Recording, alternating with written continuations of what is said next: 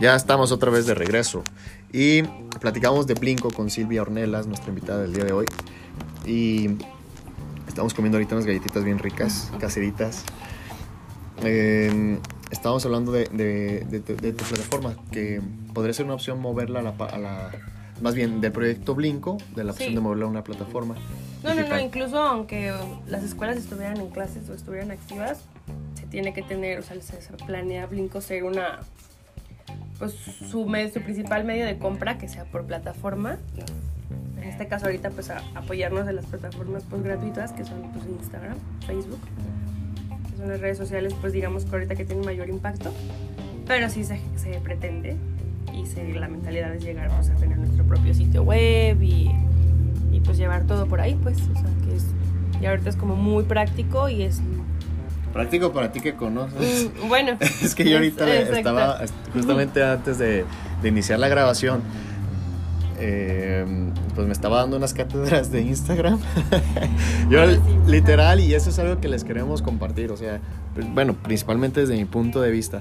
eh, den el paso, o sea, tomen la acción porque yo le digo a Silvia, o sea, prácticamente yo no sé etiquetar Sí, sí, y sí. no me cree que sé etiquetar en Facebook y ahorita me estaba diciendo cómo usar Instagram y si ustedes ya están en esa, en esa ola de la tecnología y todo eso, de verdad que créeme que todos tenemos algo que compartir, por mínimo que Y- sea. o algo que aprender. o Y sea, algo que aprender, yo creo que eso siempre. Dicen, a veces, a veces ganas y a veces aprendes. Ujú.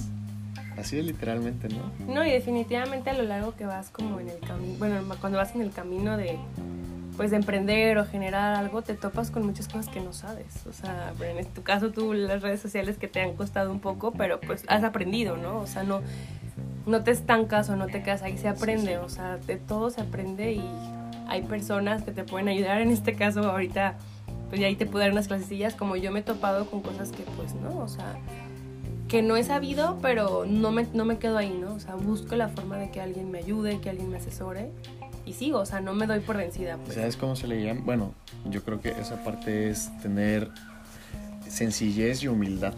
Porque hay muchos que Reconocer. Una parte de los más grandes de las de los tips que yo he visto en grandes líderes o empresarios y personas es que tienen la capacidad de desapegarse de las cosas. Ujú. O sea, si literalmente quieres controlar todo y hacer todo tú, no vas a crecer, no puedes delegar Exacto. y te vas a hacer nudos en tu negocio, en tus relaciones incluso, o sea, tienes que desapegarte para poder crecer y que otros tomen eso que tú alguna vez creíste que nomás eras el único que podías hacer y Sí. deshacer.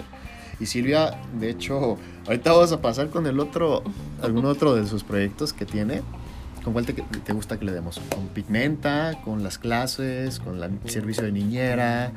¿O con el, el outsourcing de arquitectura? ¿Con qué le damos? Pues creo que ahorita, o sea, el- ya que estamos como en el tema de, de los niños, o sea, a partir del, de la experiencia que tuve de que empezó por casualidad de dar una, de suplir unas clases de, de inglés en un kinder, de ahí se, se abrieron muchísimas puertas. Tanto así que también se abrió la puerta de ser niñera, o sea, algo muy chistoso, ¿no? En mi vida. Que fue chistoso, pero a la vez me también, o sea, algo padrísimo, ¿no? O sea, algo que que pues les digo, tomé la decisión de ya salirme de ahí, tenía que terminar mi carrera, la quería terminar y pues ya por ya no podía seguir dando clases en el kinder y aparte pues con mi carrera no.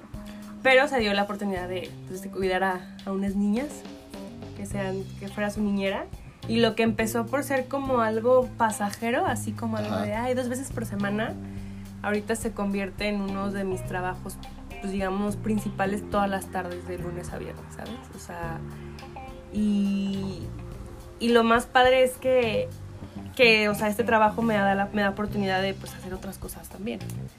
Y estoy súper contenta, o sea, no... Nunca me imaginé como que me fuera, fuera a acabar, bueno, no acabar pues porque no es como que ya iba a estar, voy a estar toda mi vida, pero que estuviera que en- en- en siendo niñera y que me diera también tanta satisfacción. Son dos niñas que se han vuelto prácticamente mi familia y, y pues sí, o sea, estoy muy contenta también ahorita que es y tú en la familia de ellos. Ah, Ojalá, sí. Yo- Porque yo, no, pienso no que es que es de verdad. Yo, eh, eh, yo a veces platicando con Silvia, yo le decía, es que en, medi- en medida del, del valor que tú proporciones, o sea, es este. Ahorita les va a contar una experiencia que tuvo en otro trabajo, pero, o sea, literalmente el valor que tú le das a esa familia es inmenso.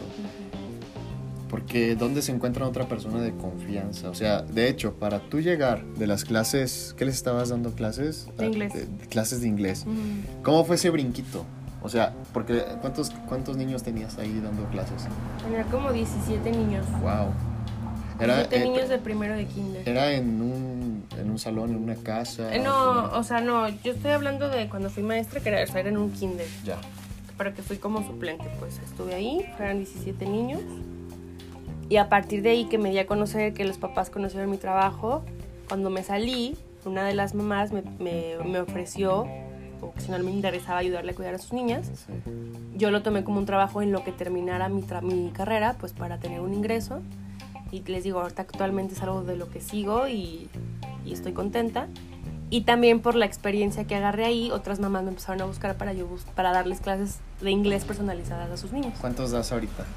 Ahorita tengo solamente dos, o sea, y he manejado ahorita pues también el sistema en línea por el tema de, pues, de, la, de la pandemia, pues porque sí está cañón ahorita estar como yendo y viniendo, por también pues cuidado de ellos y cuidado mío, y de la familia, pues porque vivo con mis papás todavía, entonces pues sí, no voy a llevar, o sea... Sí, sí. ujú.